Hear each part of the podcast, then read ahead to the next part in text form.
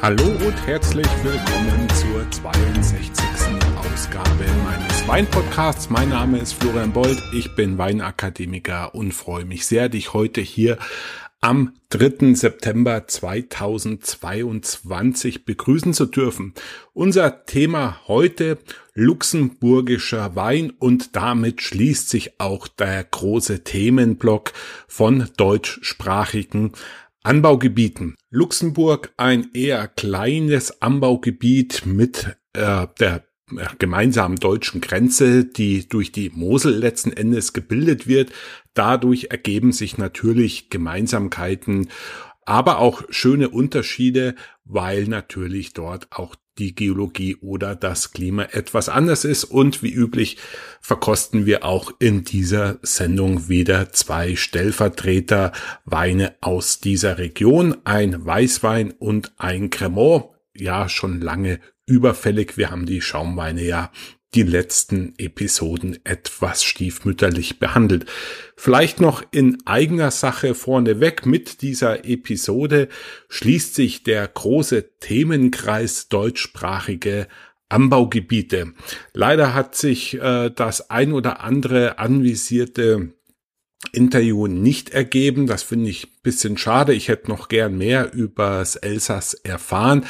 Da steckt auch noch ein bisschen was in der Pipeline. Allerdings, ehrlich gesagt, mit dem Ende dieses großen Themenblocks, des zweiten großen Themenblocks, äh, möchte ich auch ein bisschen zurückschrauben mit meinem Podcast soll heißen, äh, bei mir wird es in Zukunft wieder ein bisschen berufliche Veränderungen geben. Soll heißen, ich werde in meinem Hauptberuf demnächst auch wieder mehr eingespannt sein. Äh, meine Kleine kommt in die Schule. Es verschieben sich ein bisschen die Prioritäten und damit auch die Zeitfenster, so dass ich in Zukunft wahrscheinlich Abstand nehmen werde von dem dreiwöchentlichen Turnus und mal schauen, wie sich das entwickelt. Wenn ihr Themenvorschläge, Wünsche habt oder auch Gesprächspartner habt, dann meldet euch nach wie vor sehr gerne bei mir. Daran werde ich definitiv festhalten, werde aber die Regelmäßigkeit nicht mehr beibehalten und ähm, stehe euch dann auf den üblichen Kanälen und in meiner Facebook Gruppe noch zur Verfügung. Also wer noch was von mir erzählt bekommen möchte über Wein, Schreibt mich an, was ihr gerne erklärt bekommen haben möchtet, sei es Rebsorten, Anbaugebiete oder einzelne Winzer oder was es zu erklären gibt. Ich habe noch vereinzelte Themen im Hinterkopf, die ich dann ja je nach verfügbarer Zeit selber nochmal einspielen werde. Aber ich äh, baue einfach darauf, dass ihr in Zukunft ähm, an mich herantretet, was ihr gerne hören möchtet. Dann an der Stelle möchte ich auch noch mal auf unsere letzte Sondersendung hinweisen, auf die Präsentation von Weinluft. Äh, noch gilt ja der 10% Gutscheincode Florian10 auf der Homepage von weinluft.de. Nutzt dieses tolle Angebot, um in Zukunft auf einfache Art und Weise eure geöffneten Flaschen zu versiegeln. Gut, das wär's zum Vorgeplänkel und wir steigen ein mit ein bisschen Hintergrund zu Luxemburg, bevor wir uns dann den konkreten Weinen widmen.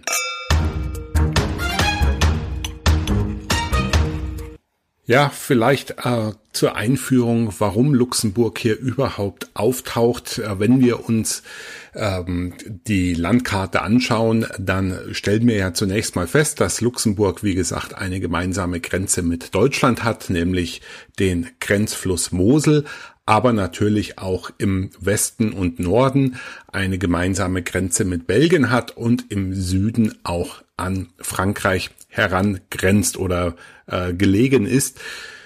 Luxemburg selber hat ähm, eine eigene Sprache, ist natürlich sehr stark kulturell an Frankreich und äh, so mit dem Französischen auch sprachlich orientiert. Nichtsdestotrotz, ich habe auch ein paar Luxemburger Bekannte, sprechen die äh, natürlich sehr gut Deutsch. Es gab in der Vergangenheit ja auch häufiger politische äh, Zusammenhänge, sage ich mal so ganz vorsichtig. Es war natürlich als ein Großherzogtum ein sehr kleines, ähm, natürlich schon auch den politischen Kräften ausgesetzt und ähm, wurde auch wirtschaftlich ähm, ja hier und da mal bisschen äh, an den einen oder anderen Staat angebunden, aber heutzutage selbstständig, wichtiges EU-Mitglied und hat natürlich, was heißt natürlich, zumindest hat es ein etwas zweifelhaften Ruf auch als Steueroase oder Sitz von bekannten Finanzakteuren. Lassen wir es mal dabei gut sein, konzentrieren wir uns wieder auf den Wein. Zunächst mal äh, ist Luxemburg lange Jahre äh, aufgefallen dadurch, dass es den höchsten pro Kopf Verbrauch an Wein hatte in der EU und ich glaube sogar auch eine Zeit lang weltweit. Äh, liegt, ähm, ja, weiß ich nicht, an was es liegt. Zumindest war es so, dass ähm, die Eigenproduktion bei Weipen nicht ausgereicht hat und damit natürlich auch Luxemburg sehr, sehr viel ähm, Wein importieren musste, um den Bedarf zu decken. Bis auf wenige Ausnahmen äh, begrenzt sich der Weinbau in Luxemburg eigentlich auf das Moseltal. Ähm, ganz wenig Wein gibt es noch in der Stadt Luxemburg um das Schloss herum selber. Da werden aber tatsächlich nur einige wenige Rebs, äh, Rebstöcke bewirtschaftet. Im Wesentlichen ist es also ein Moselwein.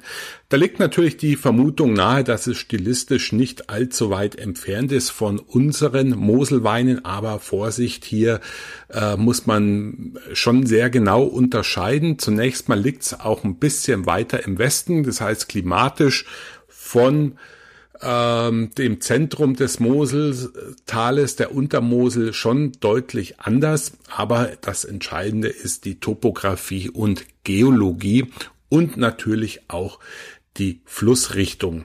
Soll heißen, wir haben in Luxemburg entlang der Mosel eigentlich ähm, kein Schiefer, so wie wir es von der Mosel gewohnt sind. Das ist natürlich schon mal eine ganz wichtige stilistische Stellschraube, sondern wir haben hier in erster Linie Käuper und Buntsandstein, so ein bisschen in Richtung äh, Franken, würde ich mal sagen, ist die Geologie. Äh, ich bin jetzt selber kein Geologe, aber zumindest von den äh, Gesteinsarten ist man da ähm, also findet man dasselbe, was in Franken auch vorzufinden ist, aber die, äh, das Klima natürlich auch ganz anders wie in Franken. Dann äh, weiterer wichtiger Punkt ist, dass äh, die, das Moseltal an dieser Stelle doch sehr viel weiter ist wie an vielen Stellen in Deutschland. Gerade an der Südspitze Luxemburgs, an dem weltberühmten Örtchen Schengen, ist das Moseltal schon sehr breit und die Mosel hat an dieser Stelle auch eine besondere Fließrichtung, nämlich äh, ziemlich straight von Süd nach Norden mit ein paar Schleifen, so dass man hier äh, von der Ausrichtung der Hänge zum Teil einfach die Windungen ausnutzen muss, um auch in eine Süd- oder Südostausrichtung zu kommen. Die äh, Kantone, wie es auch in der äh, in Luxemburg heißt, wo Wein angebaut sind, sind im ganz im Süden äh, Remmich, dann kommt Grevenmacher und dann noch Eternach ganz im Norden. Insgesamt sind etwa 1300 Hektar bestückt mit ähm, äh, Weinstöcken in Luxemburg, also gar nicht mal so wenig, wie man vielleicht meint, aber Luxemburger Wein hat natürlich einen sehr geringen Bekanntheitsgrad und auch die nicht allzu groß verfügbare Menge führt letzten Endes dazu, dass die wenigsten Leute wahrscheinlich schon mal Luxemburger Wein im Glas hatten. Ich persönlich bin auf Luxemburger Wein das erste Mal aufmerksam geworden, wo mir mein Mentor, äh, Master of Wine, Frank Röder, in einer Verkostungsrunde mal einen Cremant de Luxemburg präsentiert oder verkosten ließ. Und äh, das war insofern spannend, weil ähm, der Grundwein im Holzfass ausgebaut worden ist und damit die Machart grundsätzlich, sag ich mal, so im Stile vom Champagnerhaus Krug gefertigt worden ist. Das war aber hier ähm, der Winzer Hartmann. Äh, gibt's auch noch zu kaufen bei auf Franks Homepage. Ein sehr, sehr guter, hochwertiger Cremant der aber auch nicht ganz billig ist und liegt ungefähr, wenn ich es richtig im Kopf habe, bei ungefähr 30 Euro, aber eine sehr schöne Alternative zu einem Krug ist und auch ein sehr guter Einstieg in die Luxemburger Weine. Ähm, Rebsorten da wir hier ja trotz der Mosel und uns relativ weit nördlich befinden, ist zumindest bis dato Luxemburg natürlich schon noch als äh, Randzonenklima zu sehen. Entsprechend äh, ist der Rebsortenspiegel auch, wir haben zu etwa 90 Prozent weiße Rebsorten und allen voran wird hier äh, der Müller-Thurgau, der dort Rivana genannt wird, angebaut mit äh, fast 30 Prozent Flächenanteil. Schon eine große Nummer in Luxemburg. Hat natürlich ein, oder bringt ein bisschen das Problem mit sich, dass man da eine Rebsorte aus äh, Aushängeschild, sage ich mal, hat, die jetzt nicht für die allerhöchsten Qualitäten steht, aber wie ich es an dieser Stelle ja schon öfters erzählt habe, gerade beim Müller-Thurgau, wenn der gut gemacht ist, gibt es sehr, sehr schöne Beispiele, dass diese Rebsorte großes Potenzial hat. Ich sage es auch gerne nochmal, dass damals Zehnerstahl vom Weingut Stahl in Franken oder Schloss Salem äh, vom Bodensee aus Meersburg auch sehr, sehr schöne Müller-Turger und allen voran natürlich der Feldmarschall von Ferner vom äh, Wein Südtiroler Weingut Turmhof. Den muss man auf jeden Fall mal getrunken haben und das ist sogar ein Müller-Thurgau, der gut reifen kann. Ansonsten an zweiter Stelle Auxerrois, eine eher unbekannte Burgundersorte, dann kommt schon Grauburgunder und dann natürlich auch der Riesling mit immerhin noch einem Achtel der Rebstockfläche und natürlich sowas schon ein bisschen wie der ja, qualitative Vorreiter. Weißburgunder wird natürlich auch angebaut und auch das Moselaner Spezial Elbling wird dort auch noch angebaut. Einzig wichtig, äh, wichtige rote Rebsorte ist der Spätburgunder, wie man es für ein kühles Klima auch erwarten kann. Ähm, ansonsten die Bezeichnungen mittlerweile dort gibt es natürlich auch AOP. Es gibt ein äh, Qualitäts äh, Konzept, nenne ich es mal, äh, eine Qualitätspyramide. Das Besondere ist daran, dass ähnlich wie bei uns die DLG-Prüfungen dort die Einteilung der Qualitätsstufen staatlich organisiert ist, also eine offizielle Verkostung äh, äh, durchgeführt wird, um die äh, Qualität, da kam eine E-Mail, um eine Qualität äh, zu bestimmen, werden dann Punkte vergeben und die Weine dann eingeteilt. Ähm, das ist dann auch eben auf Französisch, Französisch äh, Vin Classé, äh, Premier Cru und das größte, die höchste Auszeichnung ist dann Grand Premier Cru. Ähm, da hat man sich eben sehr stark an Frankreich angelehnt, aber es kommt eben zu dieser Einteilung im Rahmen einer Verkostung. Seit Anfang äh, des Jahrtausends gibt's auch Vendange Tardif, also die Spätlese Vin de Glace. Ähm, Eiswein wird dort auch gemacht, äh, sehr spannend übrigens. Ähm, einer der wenigen Ländern, wo Eiswein ähm, in, gelingt, sage ich mal so vorsichtig. Und Vin de Pay, also Strohwein wird auch noch gemacht. Das heißt, man hat einfach hier sich schon sehr stark an den Traditionen orientiert, die in dieser Region äh, einfach vorhanden waren und auch hier eine sehr, sehr lange Tradition, die mit den Klöstern schon vor etlichen Jahrhunderten an dieser Stelle Einzug gehalten hat, ähm, merkt man einfach, dass Weinbau in Luxemburg einfach dazugehört, dort heimisch ist und äh, keine Modeerscheinung ist. Ich sage es einfach deswegen dazu, weil es eben auch ein bisschen unbekannter ist. Die, der Cremant, ich denke, das ist sicherlich noch erwähnenswert. Äh, Cremant de Luxemburg ähm, muss man einfach als sehr hochwertig ansehen. Es ist für, wenn man diese Bezeichnung wählt, ist die Flaschengärung, also das Champagnerverfahren äh, nötig. In den meisten Fällen handelt es sich dabei um einen reinsortigen Sekt oder Schaumwein und natürlich auch ähm, meistens trocken, halbtrocken oder äh, Demisec, wie es dann auf diesem Etiketten stehen werde. Die Rosé-Schaumweine gibt's auch, die sind dann eben aus dem bekannten Pinot Noir oder Spätburgunder ähm, hergestellt. Ansonsten würde ich sagen, ähm, Luxemburg, wie gesagt, 1300 Hektar.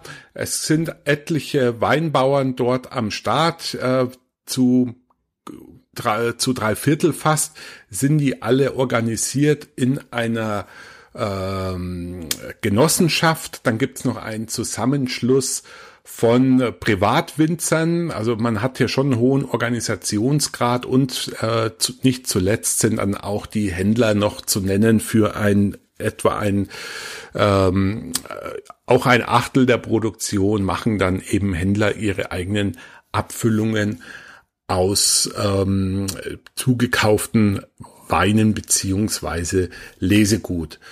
Ähm, ja, das wär's so ein bisschen zur Einführung äh, zu Luxemburg. Ich würde einfach empfehlen, wenn ihr dort in der Nähe wohnt, kennt ihr sie wahrscheinlich, fahrt aber einfach mal über die Grenze, sprecht die Winzer dort an und probiert einfach mal luxemburgischen Wein, der, wo ich mir sicher bin, euch schnell überzeugen wird.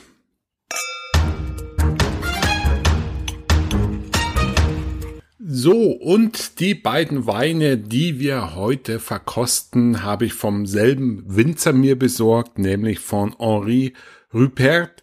Ähm, ja, ein schon größeres Weinhaus, würde ich sagen, und ähm, welches eben auch aus Schengen kommt, also ganz aus dem Süden von Luxemburg und ähm, schon ein, eigentlich einen sehr guten Namen hat. Äh, wir haben heute ein Schaumwein, wie gesagt. Wir fangen auch gleich an mit dem Cremant. Der ist etikettiert als Cremant de Luxemburg und der Handelsname oder der Fantasiename essentiell. Dabei handelt es sich um eine Cuvée aus verschiedenen Rebsorten. Wir haben Pinot Noir aus größten Anteil, Pinot Blanc, also Weißburgunder, Riesling und sogar Rivana, also Müller-Thurgau ist in diesem Non-Vintage Schaumwein auch mit drin. Das Ganze mit schlanken 12,5 Prozent, wie wir es jetzt von einem schönen Cremant auch erwarten dürfen oder wollen, besser gesagt. Die Flasche ist mit einem schönen Etikett versehen, schwarz gehalten, sehr geschmackvoll, wie ich finde. Ich versuche während dem Reden hier die Flasche aufzumachen. Ich hoffe, mir gelingt es heute besser und nicht wie beim letzten Mal, wo ich da meinen Schreibtisch hier geflutet habe. Ähm, ansonsten ist auf der Rückseite eben noch ähm, erwähnt, um was es sich handelt. Vin Mousseau, das ist einfach die Bezeichnung für Schaumwein Appellation d'Origine Protégé Moselle Luxembourgoise, also die luxemburgische Mosel. Und äh, ansonsten wird da gar nicht allzu viel erzählt. Aber ein schönes Etikett vorne, mich spricht sowas an, sehr geschmackvoll. Äh, das Ganze natürlich mit einem Drahtkörbchen versehen durch den hohen Innendruck der Flaschengärung und wir haben hier diesen ganz üblichen Pilzkorken. Hoppala, da ging's aber schnell raus. Fast hätte wieder mein Schreibtisch geflutet. Und wir schenken uns gleich mal was ein. Auffällig ist, dass dieser Schaumwein ja schon eine fast kupferfarbene äh, Tönung hat. Äh, liegt vielleicht an dem hohen Pinot Noir Anteil. Ähm, und zur Erinnerung, wir haben hier eben Muschel, Kalk und Käuper, äh, was für den Pinot Noir natürlich immer ein ganz schöner Boden ist, wo er ähm, eine sehr feine Nase entwickelt. Äh, jetzt riechen wir einfach mal rein. Mhm.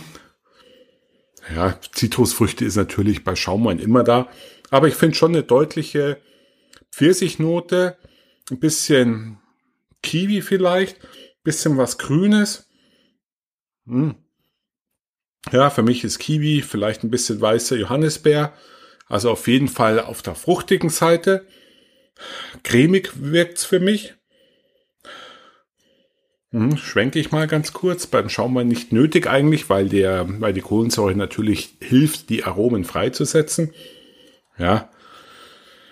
Ja, ich weiß nicht, ich würde schon sagen, dass die Grundweine jetzt hauptsächlich im Stahl ausgebaut worden sind. Aber es kommt mir schon sehr cremig vor. Da ist jetzt hier immer die Frage, waren die Grundweine hier eben schon vielleicht im Holz? Gab es Batonage oder liegt es jetzt hier einfach an dem Hefelager?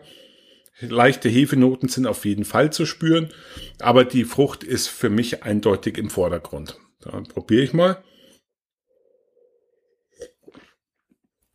Hm. Also sehr schöne Mousse, nicht zu explodieren, aber kraftvoll raumgreifend. Hm. Sehr feinperlig super integriert, schöne Flaschenreifung, also wirklich toll, toll gemacht. Ähm, ähm, ja, sehr elegant irgendwie, sanft würde ich fast sagen. Hm.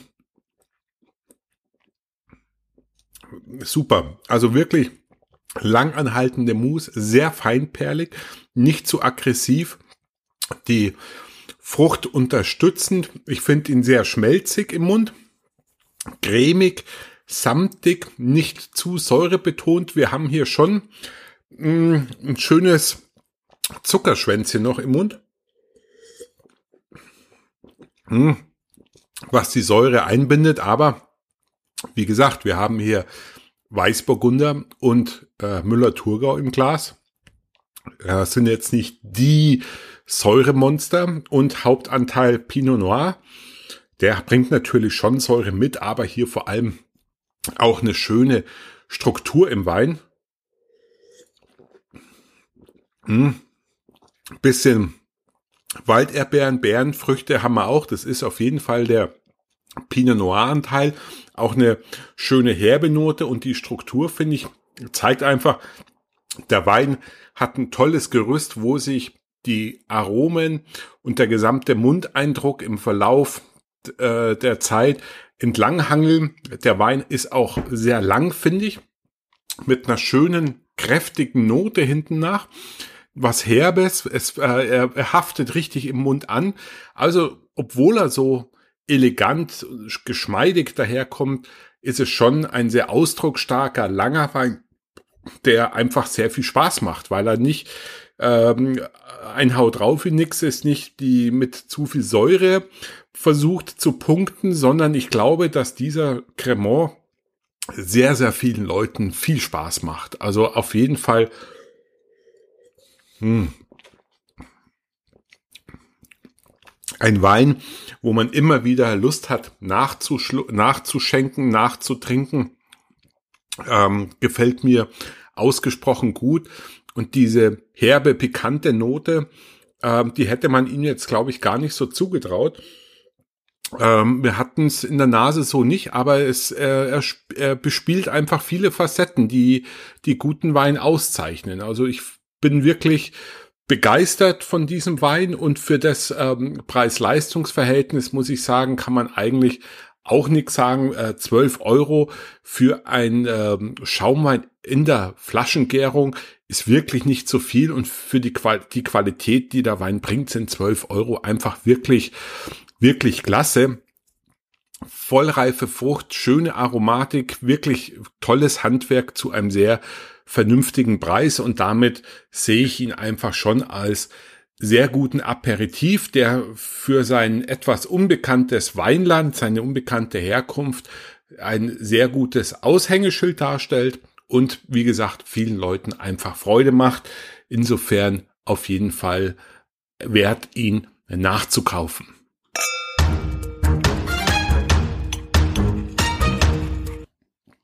So, dann kommen wir schon zum zweiten Wein von der Domaine Henri Rupert und ich habe mich hier mal wieder für eine etwas seltenere Rebsorte entschieden, nämlich für Auxerrois.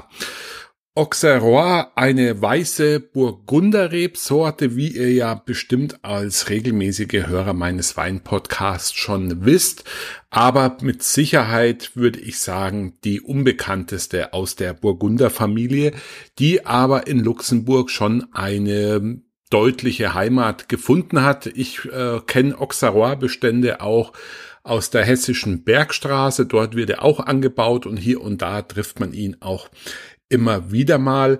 Ähm, und ja, ähm, lassen wir uns einfach überraschen, was, was der Auxerrois aus Luxemburg kann.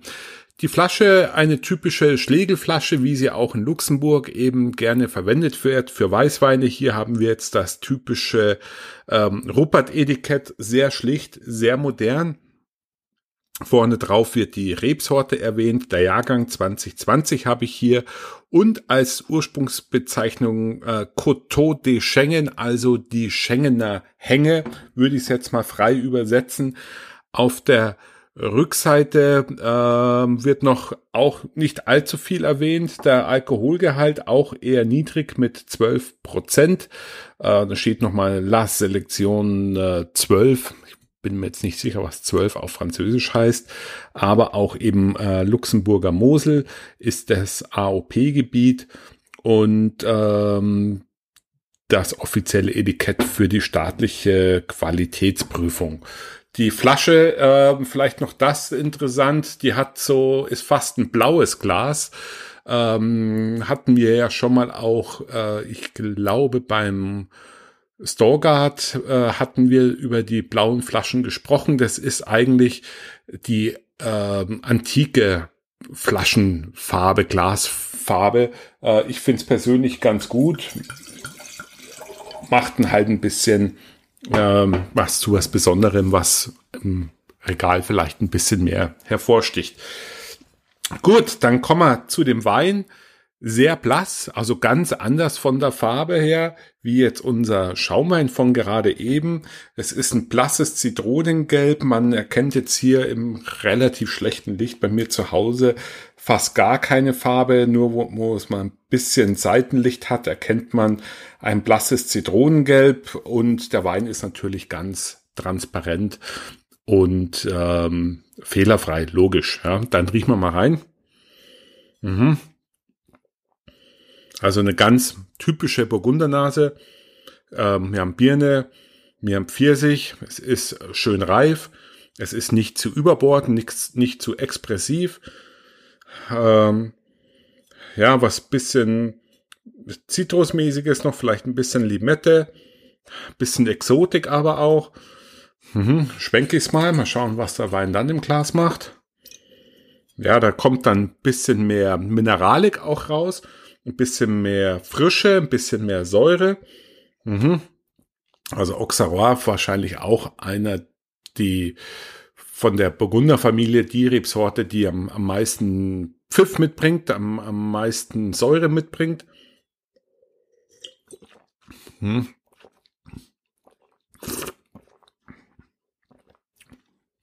Ja, in dem Mund typisch Burgunder. Ähm, ein bisschen eindimensional vielleicht, ein bisschen sehr süß hinten raus. Der Wein soll trocken sein, aber er hat schon hohen Restzucker. Ähm, sehr fruchtig von der Frische, von der Säure. Deswegen den hohen Restzuckeranteil gar nicht mal so viel mehr da. Hm. Also der Zucker kaschiert die Säure schon sehr stark. Ähm, sehr fruchtig, ähm, abgerundet, harmonisch. Mir ist es jetzt fast ein bisschen zu wenig knackig. Äh, ein bisschen ein bisschen so eine ähm, herben Eindruck hat man. Es wirkt aber auf jeden Fall sehr reif. Hm.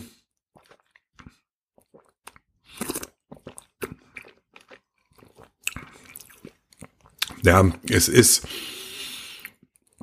ein leckerer Wein, würde ich schon auch sagen. Es ist auch ein Wein, der auch vielen Leuten eine Freude macht. Für mich persönlich ein bisschen zu viel Restzucker, bisschen die Säure zu stark überlagert. Aber für alle, die gern Grauburgunder zum Beispiel trinken, ist das einfach eine super Alternative, weil es schon feiner ist, ein bisschen besser herausgearbeitet, die Aromen. Aber stilistisch geht schon in diese gefällige Grauburgunder Richtung, ohne dass es jetzt zu breit und zu schwerfällig ist. Ähm, und die Säure einfach gut kaschiert ist und viele trinken ja Grauburgunder auch gerne, weil es äh, nicht so säurebetont ist. Aber da glaube ich, ist der Auxerrois tatsächlich dann schon die bessere Alternative.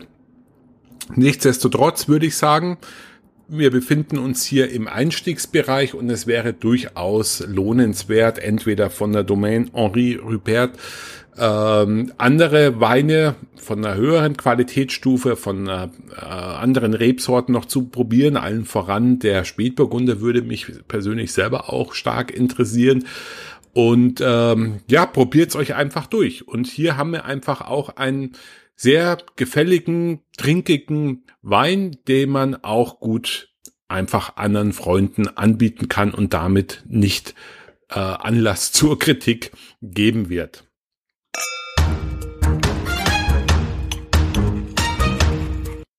So, und damit sind wir schon am Ende der letzten Folge aus dem Themenblock Wein aus deutschsprachigen Anbaugebieten.